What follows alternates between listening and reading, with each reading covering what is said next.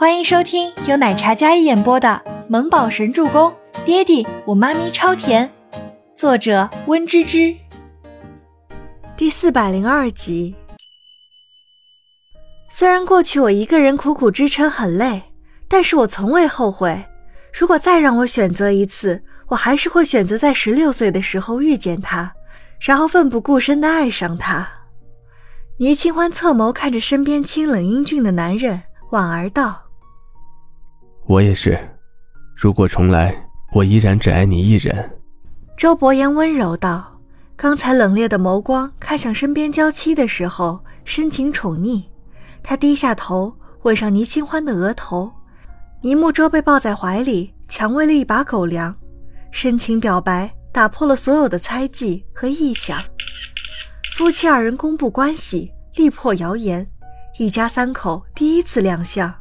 引起了轩然大波，好似重磅炸弹，让人措手不及。媒体记者们也都万万没有想到，竟然能蹲到这样一个劲爆的消息。真相爆出，孟德亮夫妇两人就像一个笑话。刚才打的感情牌彻底反过来了，打了他们自己的脸，啪啪响。辛苦各位今天来访，今天到此结束吧。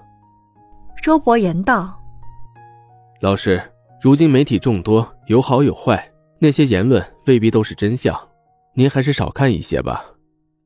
周伯言这是在给孟德亮台阶下，但孟德亮并不买账，反而变本加厉。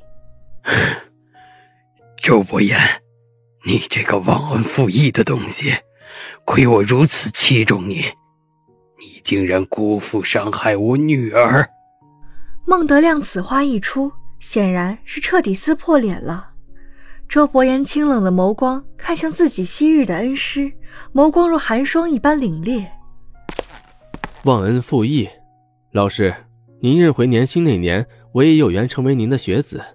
那年大一，我出生福利院，您并未对我有过半点年幼的养育之恩。成为您的学生之后，您惜才，我恰好得到您的赏识。教书育人是伟大，但是我从未接受过您徇私的提携。我成立医药之后。年薪为我的设计部总监，我也惜才付给他同行三倍薪资，公私分明。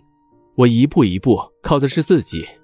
如果老师说我因为没有同意您的要求取年薪，这样是忘恩负义的话，那抱歉，我宁愿忘恩负义，也不愿辜负我心爱的女子。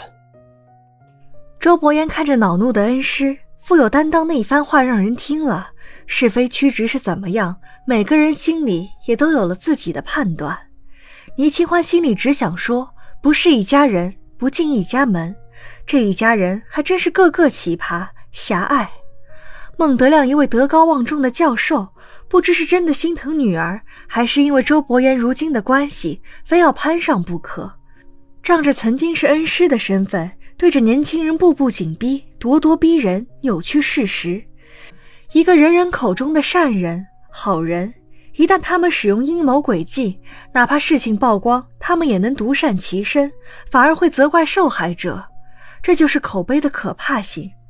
有时候细细想来，让人毛骨悚然，不寒而栗。人心难测，善恶难分，大抵如此。伯言，你老师也是对你寄予厚望。年薪从小陪你二十多年，你知他心意，最后却辜负了他，另娶他人。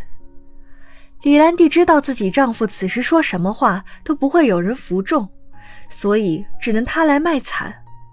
倪清欢看着坐在轮椅上虚弱的李兰娣，清冷的小脸上勾起一抹冷笑，忍无可忍，无需再忍。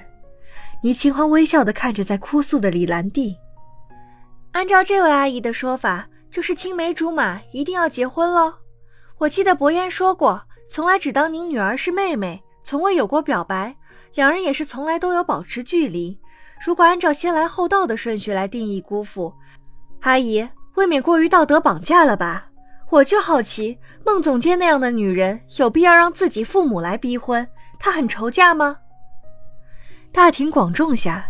倪清欢一身耀眼的光芒，灼灼其华，清脆，但是嗓音有理有据，直接将李兰娣噎了回去。想要污蔑她老公是负心汉、扣女人，她第一个跟他急。我们年薪这么优秀，这么能干，怎么会愁嫁？倒是你，你大小姐，你嚣张跋扈，欺负年薪过于不耻。李兰娣说的激动，像是要从轮椅上站起来跟倪清欢急眼一样。这位大姐，你怎么说话呢？你女儿优秀，难道就不允许我女儿更优秀吗？我家清欢跟博言孩子都五岁了，你这是要拆散他们幸福的一家三口吗？啊！你女儿是宝贝，我女儿也是心肝啊！凭什么让你们欺负？凭什么说她不耻？你们这样咄咄逼人，拆散人家家庭就很光荣啦？秦岚不是一个可以跟人吵架的泼妇，她坐在轮椅上，炮雨连珠，看起来只是稍稍激动了一些，但那直接怼回去的话，俨然也是护犊子的很。倪清欢有些愣住了，没想到妈妈这个时候竟然这样维护她和博言。如果这件事情要他们来反驳的话，定然会被有心之人扣上不敬重长辈的帽子。可是长辈之间的 battle，那倒是挺正常的。我就是看着我们家姑爷优秀，不愿意撒手；看着我们家姑爷和小姐幸福，你们就眼红来泼脏水，真是可恶！欺负我们家姑爷老实人。蓝姨也气势汹汹，那战斗力也不弱。老实。倪木舟听到这个词语，下意识的念出来。嗯，有不同的意见。周伯言小声问到自己抱在怀里的儿子：“小周周怎么敢有不同意见？”他立马摇摇头：“不敢。”倪木舟本来有些生气的小脸，也被蓝衣这个形容词给逗笑了。周伯言老实的话，那么这个世界上就不会有腹黑这两个字儿了。忽然，孟德亮一声惊呼。将一家三口的视线吸引了过去。老伴儿，老伴儿，你怎么了？你别吓我。阿兰，我我也不行了，快送我去医院。秦岚扶额，然后对着身后推着轮椅的阿兰说道：“送医院，快！”周伯言对着凯文说道，将倪木舟放下来。倪清欢跟凯文担心的走到秦岚面前。而周伯言选择帮孟德亮将李兰娣推到车上送去医院，这样一出闹剧这才落下了帷幕。